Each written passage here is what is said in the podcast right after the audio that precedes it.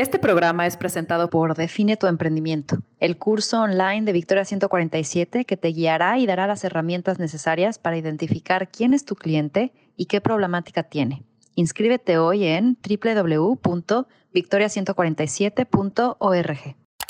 ¿Por qué hay una desigualdad en el mundo de los negocios? ¿A qué problema te enfrentas? ¿Qué te mantiene despierto en la noche? Fue uno de los mejores momentos de mi carrera. Sentí que era el momento perfecto para emprender. ¿Y si, trabajamos en equipo? Victoria 147, el podcast.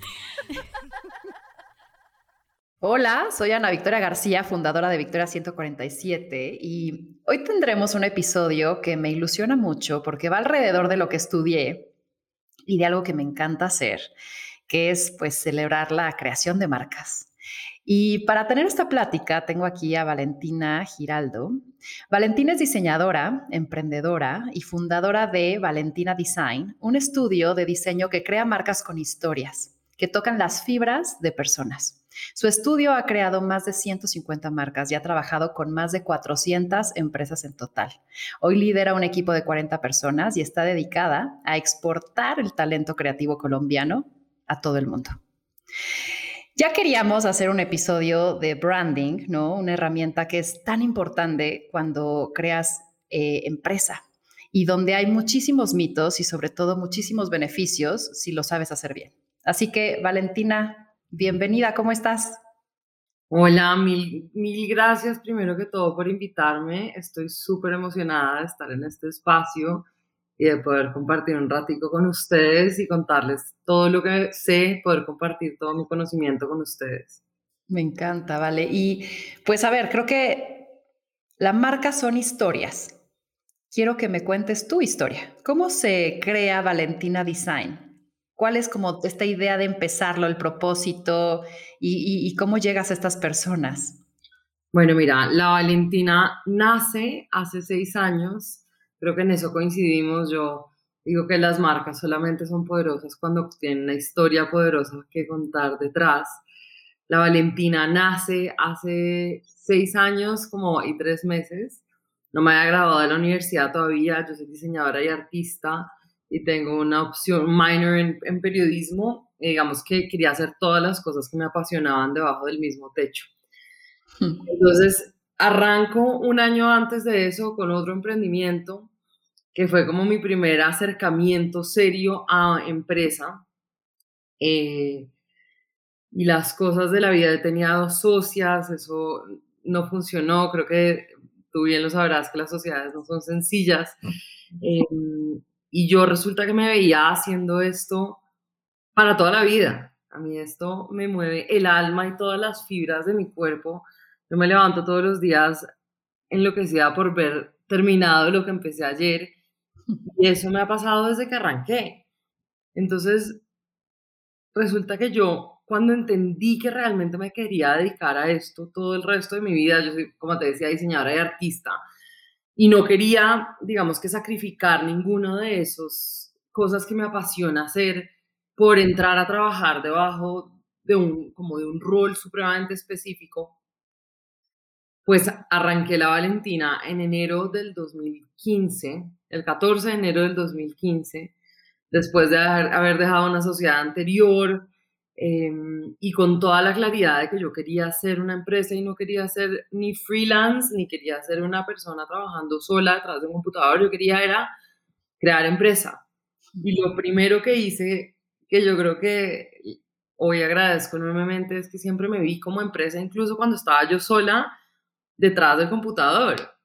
Entonces mi marca siempre fue importante, incluso cuando todavía era Valentina solamente y no era la Valentina que, digamos que conozco hoy y que en Colombia ya tiene, eh, a mucho honor puedo decirte que ya tiene un buen nombre dentro del mundo. Y justo te quiero interrumpir ahí, Valentina, porque tú creas marcas, pero creaste tu marca y creaste tu marca con tu nombre. Y es algo que a mí también a veces me preguntan, ¿qué tan positivo o negativo es tener tu nombre como parte de tu marca? Mira, es una grandísima discusión. Eh, yo creé mi nombre, creé mi marca con mi nombre partiendo de la base. Bueno, yo viví en España un, tiempo en, en Barcelona y me llamó siempre mucho la atención que se referían a las personas con el él o la antes de su nombre. Eh, me parecía poderosísimo porque siempre sentí que se referían a una única persona en la vida, ¿sabes? Y eso es lo que yo quería que pensaran las personas con, conmigo. La Valentina era esa única Valentina a la que podían llamar, porque Valentinas hay un millón. Por eso lo llamo la Valentina, pero obviamente eso tuvo efectos negativos porque la gente pensaba que era solo yo. Exacto. Incluso, o te quieren ver solo a ti, ¿no? Pero es que tú diseñame, ¿no? 100%, yo creo que me entiendes tú perfectamente, eh, pero eso me llevó a cada día más crear una marca que, que aborda todo lo que somos como universo de empresa, porque es que el branding, y yo creo que ya más adelante discutiremos esto, pero la marca no es solamente un logo o no es solamente un nombre. Entonces, por ejemplo, precisamente, digamos, ¿qué tiene de positivo en mi caso? Que la gente no se le olvida. La Valentina no se les olvida. Claro. Y, es hasta divertido porque me dicen la Valentina en la calle. Eh, pero tiene de negativo que, como dices tú, me querían ver en muchos casos solamente a mí. Entonces, partiendo de eso, diseñamos también un nombre para mi equipo. Mi equipo se llama el equipo animal. Y cada una de las personas que trabaja en el equipo tiene o escoge al, en el momento de entrar a trabajar con nosotros un animal que lo va a representar durante su tiempo en la Valentina. Entonces el tigre, el tiburón. Em, Está increíble. La, el camaleón, y cada uno, y eso ha generado un tema de sentimiento de pertenencia, pero también de visibilidad del equipo, porque nosotros mismos reconocemos ese trabajo. Claro. Entonces, digamos que entiendo lo que dices, es complejo porque pueden pedirte solamente a ti, pero también creo que hay métodos de visibilizar a los colaboradores que están detrás de una empresa, porque claramente yo no soy toda mi empresa.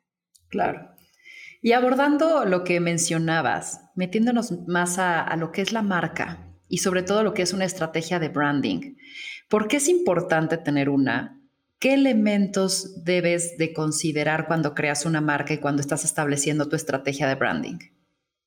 Bueno, yo creo que eh, lo primero que hay que tener clarísimo es que hay que tener una historia.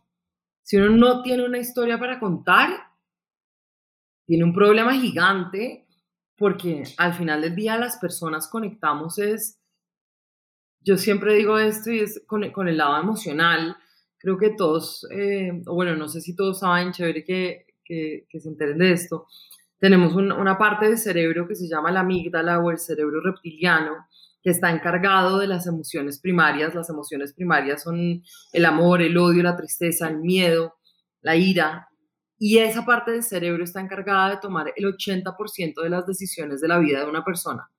80%.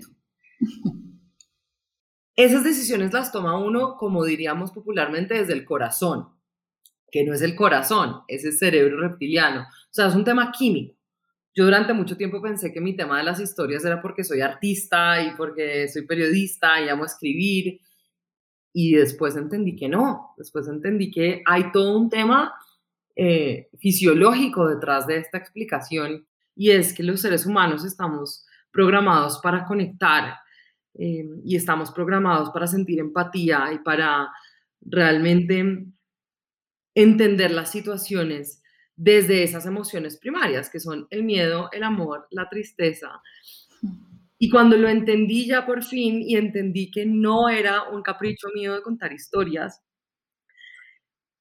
entendí que eso es la materia prima más importante que tiene una marca para crear su branding. Y es qué me hace diferente y no porque soy el mejor. Porque resulta que mucha gente llega a la Valentina o a, nosotros diciéndome, es que yo tengo la mejor empresa de lo que sea, ¿no? El mejor hotel, los mejores eh, coches, el mejor, la mejor consultora, los mejores postres. Y resulta que todos creemos que tenemos el mejor servicio o producto de lo que hacemos, si no lo haríamos diferente.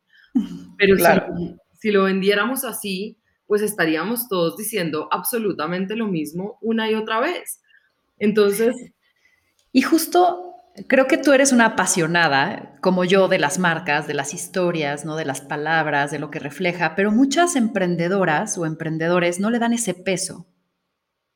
quisiera entender cómo o sea, creo que acabas de decir la importancia que tiene, pero para quien tal vez no es tan natural crear una marca o crear todo este proceso, no solo creativo, sino también científico o fisiológico que decías, ¿cómo es tu proceso de crear una estrategia? O sea, ¿cuánto tiempo debe de tomar? ¿Cuáles son, digamos, estos pasos que debes de considerar, esa información que tienes que tener para que no nada más te digas, ah, ya, este, un loguito, qué colores, este, un nombre y ya, sino qué pasos tenemos que pasar para crear una estrategia de branding fortalecida? Mira, pues creo que la primera pregunta que haces o, que dices es, ¿por qué darle importancia? Y básicamente volvemos al tema y es, yo creo que los productos son muy fáciles de reemplazar porque al final del día hoy todo está inventado y simplemente estamos reinventando sobre lo inventado. Em, y entonces los productos se pueden reemplazar y pasado mañana pueden copiar tu producto, venderlo 100 pesos más barato y entonces se llevaron a tu cliente.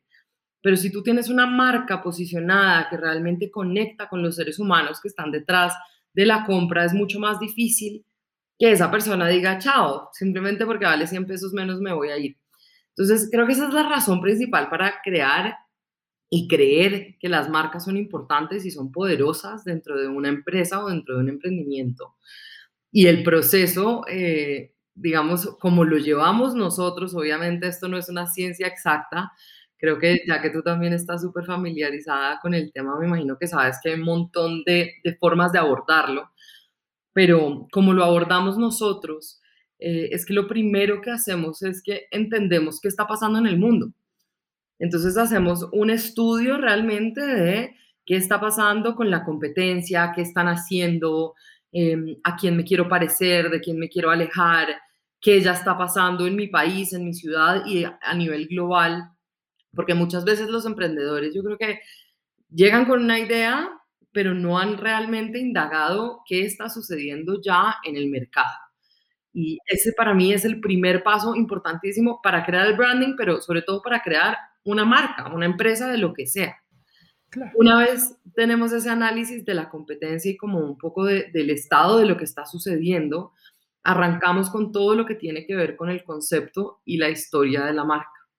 Eh, esto para nosotros es, una vez más, es la materia prima. Sin eso, estamos solamente como creando cosas superficiales que se pueden eh, desvanecer muy fácilmente.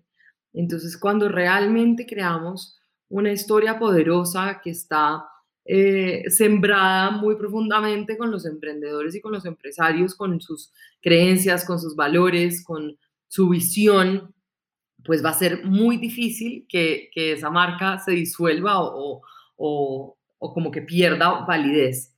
Y ya después viene toda la parte visual, que es cómo es mi logo, cómo son mis colores, que muchas veces, como dices tú, la gente llega pensando que es, ay no, pero yo quiero un loguito. ¿Y eso qué trabajo es eso? Aquí si nos escucha Gaby de mi equipo, este, le están zumbando los oídos, porque eso es lo que de pronto pensamos, ¿no? Que toma nada y no, hay todo un, un, un razonamiento atrás. Y vale, ahí te quiero preguntar, ¿qué tanto escuchas lo de afuera y qué tanto escuchas lo de adentro y cómo lo mezclas? Porque de pronto es ¿para quién haces marca? ¿O a quién le haces caso? ¿A esta intuición que tienes, a este gusto personal o a algo que justo va muy adecuado a, tu producto, no sé, o a la tendencia o a lo que a tu consumidor descubriste que le gusta, entonces lo vas a cambiar de color porque eso le hace más sentido. Entonces, ¿qué tanto te escuchas tú y qué tanto escuchas a la, a la, a la audiencia? Pues mira, yo creo que ahí vuelve, digamos, al tema de haber hecho una investigación muy juiciosa, ¿no? Yo creo que hay un tema de una esencia que es importante mantener independientemente de qué tendencia esté ahorita eh, de moda, porque al final del día, pues las modas cambian y pasan, eh, pero la esencia persiste y la esencia es lo que queda, ¿no? Entonces, Em, yo creo que cuando las marcas tienen una esencia muy propia, sobre todo cuando estamos hablando de emprendedores, si ya eh, eh, nosotros digamos que hemos tenido la oportunidad de trabajar con marcas muy pequeñas eh, y con marcas enormes, con multinacionales que están en, en, en, muchos países Y obviamente hay ciertas diferencias, pues porque están en momentos distintos. Pero yo creo que para las emprendedoras que nos están oyendo, es importante no dejarse llevar por la tendencia 100%.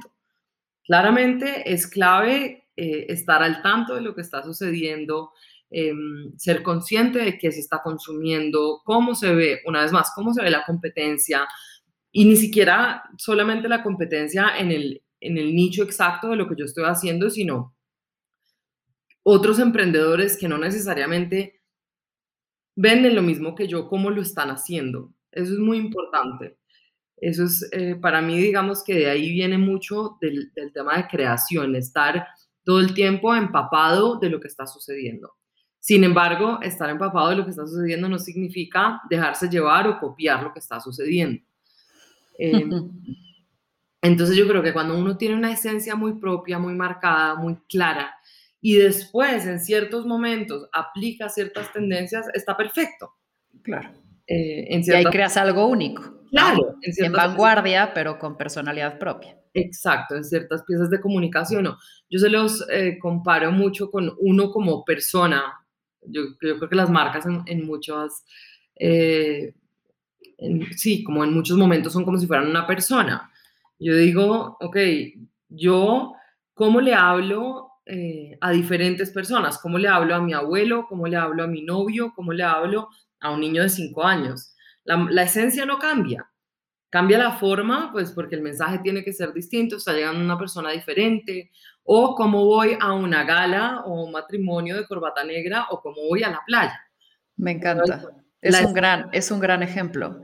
Ahora, siguiendo ese ejemplo, ¿vale? Por ejemplo, no sé si tengas algún caso que nos pueda, porque sé que es como muy específico en cada ejemplo, ¿no? Que puedas dar, pero un caso que tengas de una marca que esté comunicando súper bien en distintos canales, de distintas formas, como decías, ¿no? Con distintos tonos, porque creo que otro error que cometemos los emprendedores es a la hora de tratar de comunicar, todos los canales dicen lo mismo, y entonces saturamos con un mismo mensaje y una misma imagen todo y cada plataforma tiene un propósito diferente. Entonces, ¿podrías ejemplificarnos o darnos un caso o algo que nos pueda dar como un conocimiento de cuando estemos por hacer nuestra estrategia ahora de comunicar nuestra marca, qué tomar en cuenta para no regarla con los distintos canales que hay?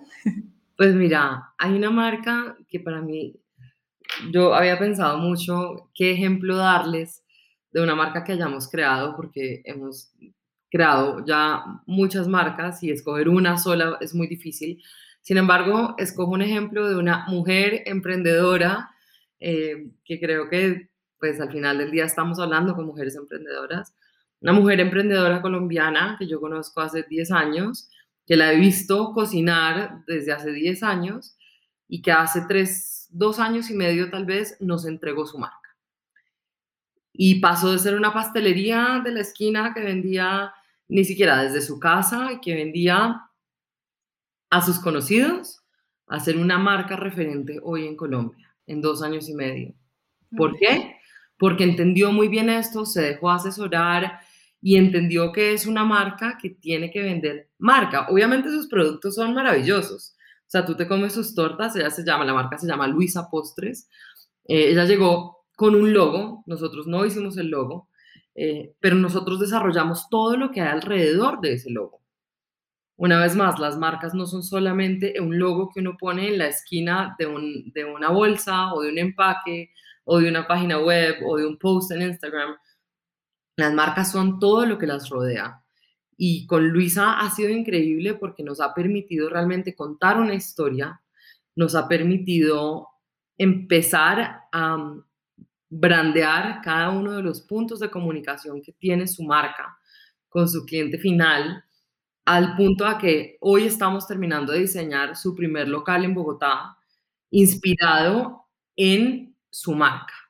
Entonces, con ella ha sido increíble, ha crecido creo que ocho veces en los últimos dos años y medio, pasó de tener, eh, no tener una cocina, cocinar en su casa, eh, a tener hoy un equipo creo que de 20 personas con una planta de producción que está buscando expandirse y con un primer local que seguramente van a ser muchos. ¿Por qué? Porque entendió el poder de crear una marca y de dejar de vender únicamente productos.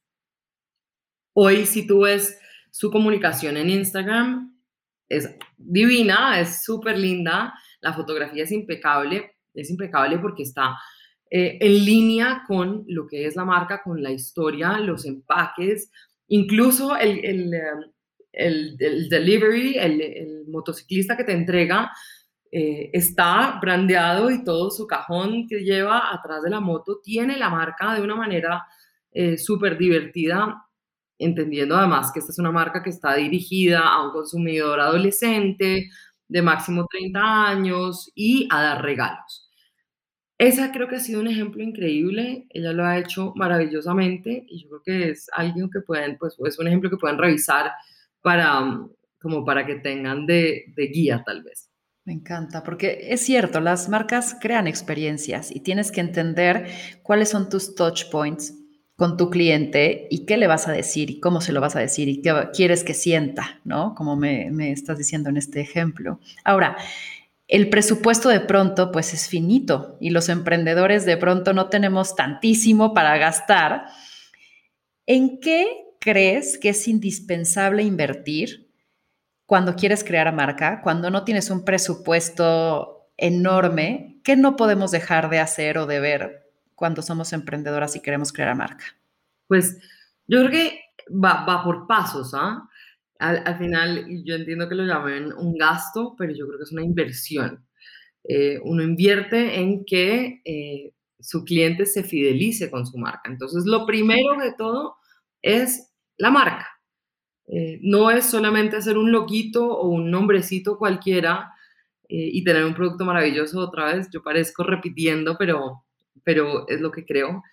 Entonces, a lo que primero le invertiría es a crear una marca poderosa con una historia que valga la pena contar.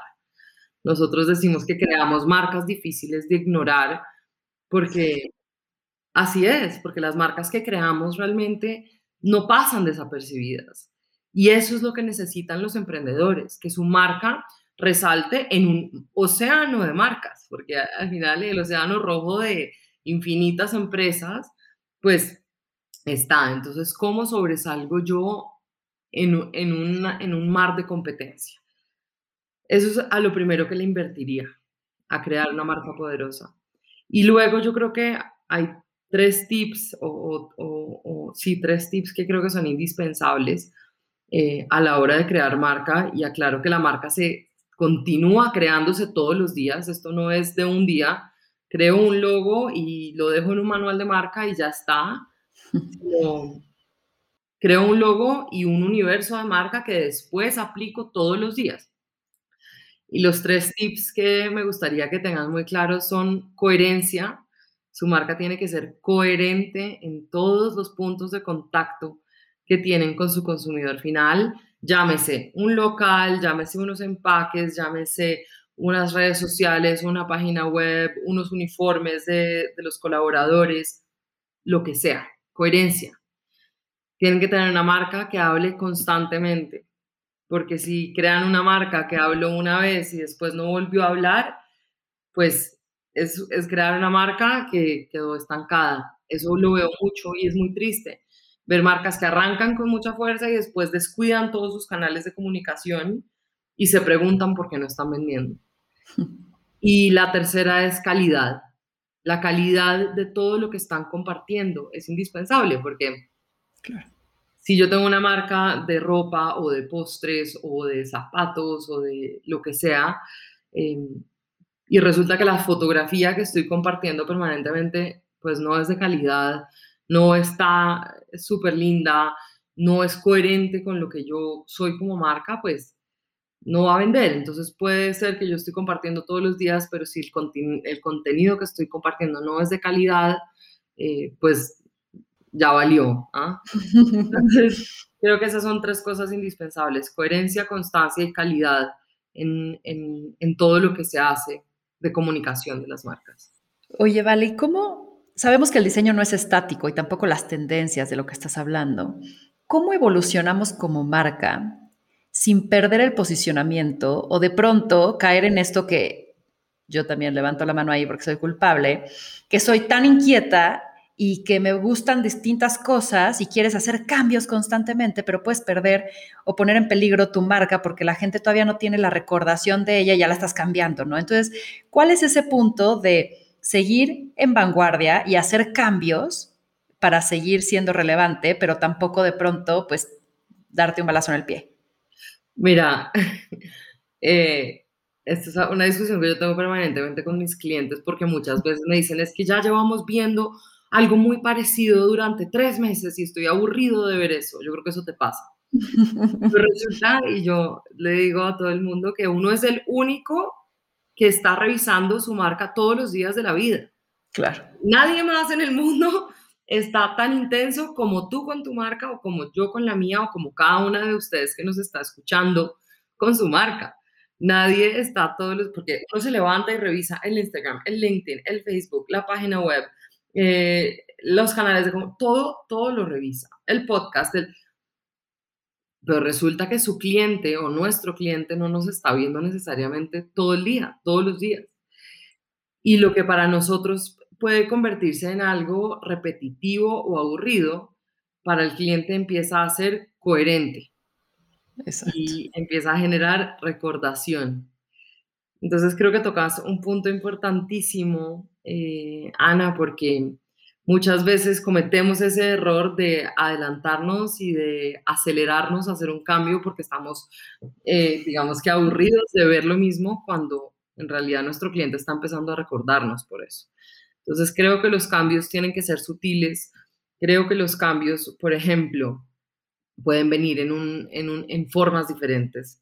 Los cambios pueden venir en la forma de una sesión de fotos que tiene un enfoque un poco distinto, eh, o los cambios pueden venir en, la forma de agregar un color adicional a algo que ya venía haciendo, pero definitivamente esos cambios no pueden ser 180, porque, porque entonces el cliente que ya nos conocía y nos entendía y nos quería probablemente se pierde y no, y no, no va tan rápido como yo. Entonces, creo que cada marca es única. Cometería un error diciéndote que hay una estacionalidad para como general. Creo que cada, cada marca hay que revisarla como, con el cuidado que se merece, pero ese es el consejo que puedo darles. La gente empieza a recordar las marcas que son coherentes, porque cuando uno hace muchos cambios empieza a confundir a su consumidor. De acuerdo. Oye, otro error que de pronto cometemos los emprendedores es invertir en algo que de pronto tiene una temporalidad muy a corto plazo. Y entonces tienes que estar cambiando, llámese sistemas o tecnología, e igual en la marca, ¿no? Y un error de lo que podemos tal vez estar cometiendo es, hoy el canal digital nos dan el alcance internacional y nuestra marca puede llegar más allá de nuestro país. Tú trabajas en México y Colombia a nosotros nos pasa de pronto también que, oye, la academia y no nos damos cuenta que el botón para pagar tiene pesos mexicanos, pero es que ya es la academia online, entonces ya hay gente de Colombia, de Argentina, de España, o sea, ¿por qué dice pesos mexicanos, no? Esa visión internacional creo que la tienes que tener desde un inicio para que no hayas, hagas inversiones y después digas, hijo, tengo que cambiar todo. Tú que trabajas en distintos países, ¿Qué debemos de tomar en cuenta o qué tú tomas en cuenta para que un diseño sea relevante en todos lados y justo cuentes tu historia de manera internacional y no caigas de pronto en mini nichos que después la gente no te entienda? Mira, eso ha sido un aprendizaje para mí enorme. Nosotros, yo ahorita estoy basada en México, estamos abriendo mercado en México, eso ha sido la experiencia tal vez más increíble de los últimos años. Ustedes tienen un país de muertes absolutamente increíble, maravilloso, me ha recibido espectacularmente y también me ha enseñado muchas cosas. Yo creo que hay eh, procesos que son globales, hay procesos que aplican eh, en temas de diseño a cualquier país que tú mires y a esos procesos podemos, digamos que acercarnos con, con lo que te decía ahorita, de realmente entender quién es la competencia, de un tema de investigación, después de un tema conceptual, em, pero es indispensable que uno empiece a tener en consideración a quién le está hablando. Em, creo que ahí pecamos una vez más muchas veces porque asumimos que todo el mundo es igual y resulta que no. Entonces empezamos a entender, a mí con ustedes me ha tocado entender, por ejemplo, un tema de lenguaje. Eh, hablamos el mismo idioma, pero tenemos palabras completamente distintas que significan cosas completamente diferentes. Y yo soy la que me tengo que amoldar a ustedes, no tratar de obligarlos a ustedes a que me entiendan todo lo que yo digo. Y mm, yo creo que ese es un ejemplo muy, mm, como muy explícito. Muchas veces cometemos el error de tratar de obligar a que nos entiendan como somos y que queremos y ya funcionamos así en Colombia, entonces nos tienen que entender así en México. Y resulta que no, nosotros somos los nuevos aquí. Eh, tenemos que entender qué de las cosas que traemos funcionan y qué otras no. Yo ahorita, como te decía, estamos basados en, pues estamos abriendo en México, pero hemos trabajado para 10 países y eso nos ha ayudado también a tener un, como una visión mucho más global eh, desde los términos que usamos, desde entender que no es obvio que la gente entienda las cosas que para nosotros son obvias, eh, hasta lo que dices, métodos de pago. Entonces yo creo que es muy importante empezar realmente a entender uno a quién le está hablando y cuáles son las cosas que van a empezar a cambiar em, para que no, lo agarren a uno con el tiempo eh, desprevenido, sino que uno ya haya previsto esos cambios antes de que, de que sucedan. De acuerdo. Tu estudio tiene seis años de operación y seguramente has visto pasar muchísimas marcas que se han consolidado, que han acertado, que se han equivocado.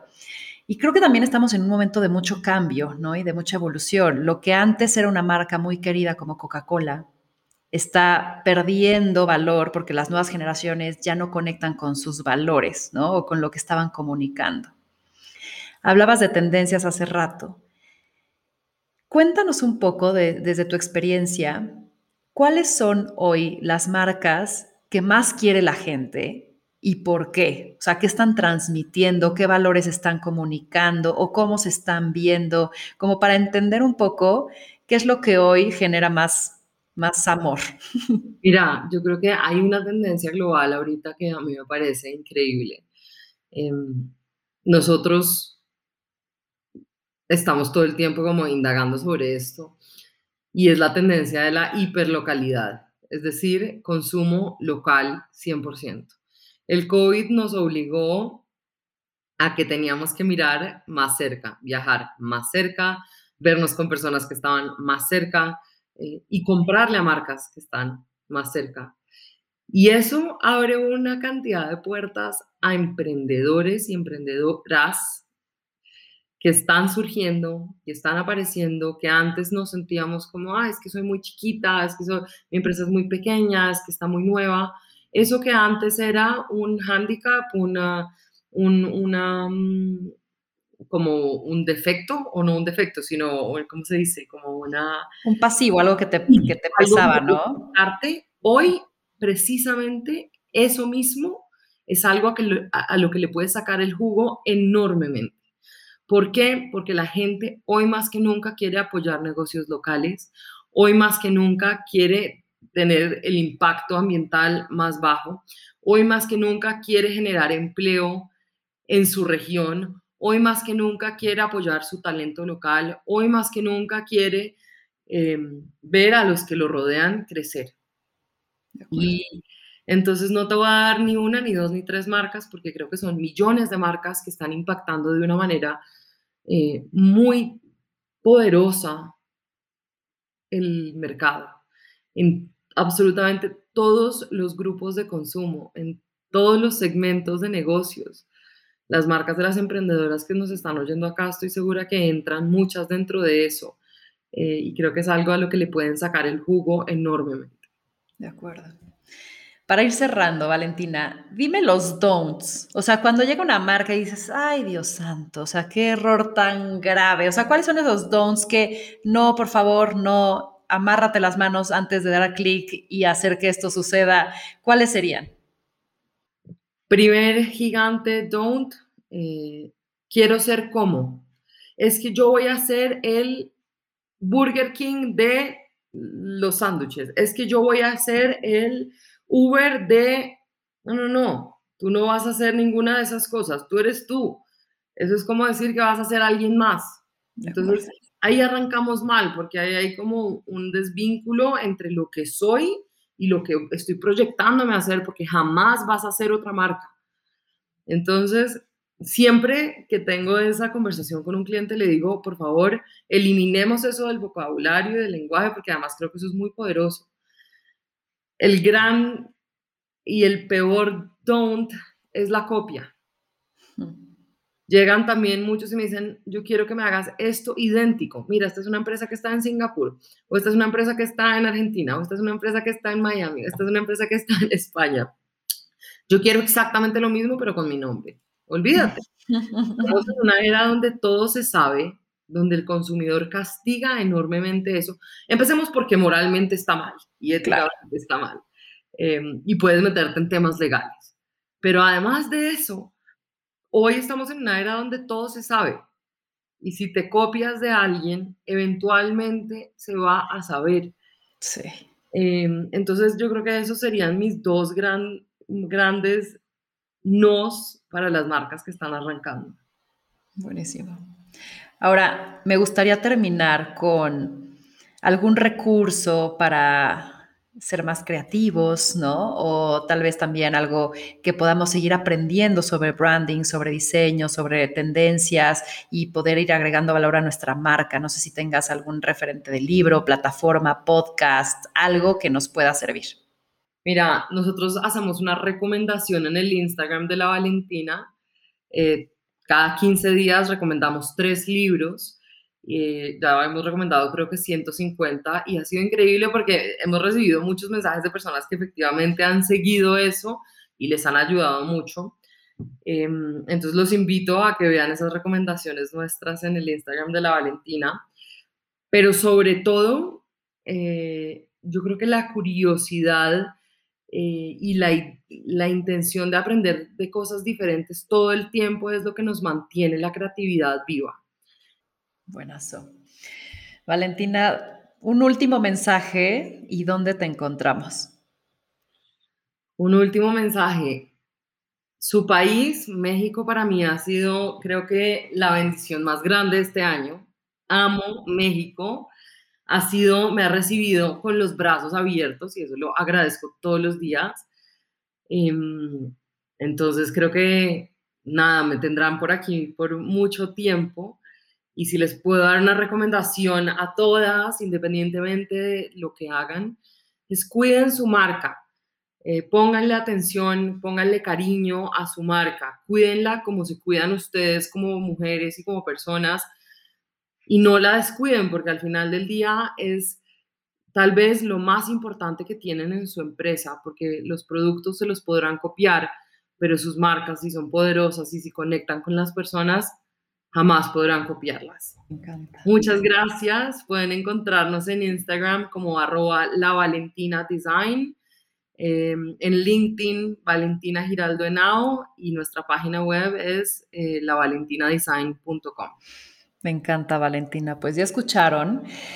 Vayan a explorar, está increíble también su, su, Instagram y pues a quienes estén buscando justo llevar a un paso más allá su marca, pues la Valentina puede ser una gran opción de inspiración, de estudio, de lo que encuentren y te agradezco muchísimo, Vale, eh, seguramente haremos muchas más cosas juntas, gracias por tu tiempo. Y esto... A ti por la invitación. la pasé increíble y, y, me quedo con muchas ganas de, de aprenderte más. Así que pues gracias a los que nos escuchan y esto fue Victoria 147, el podcast.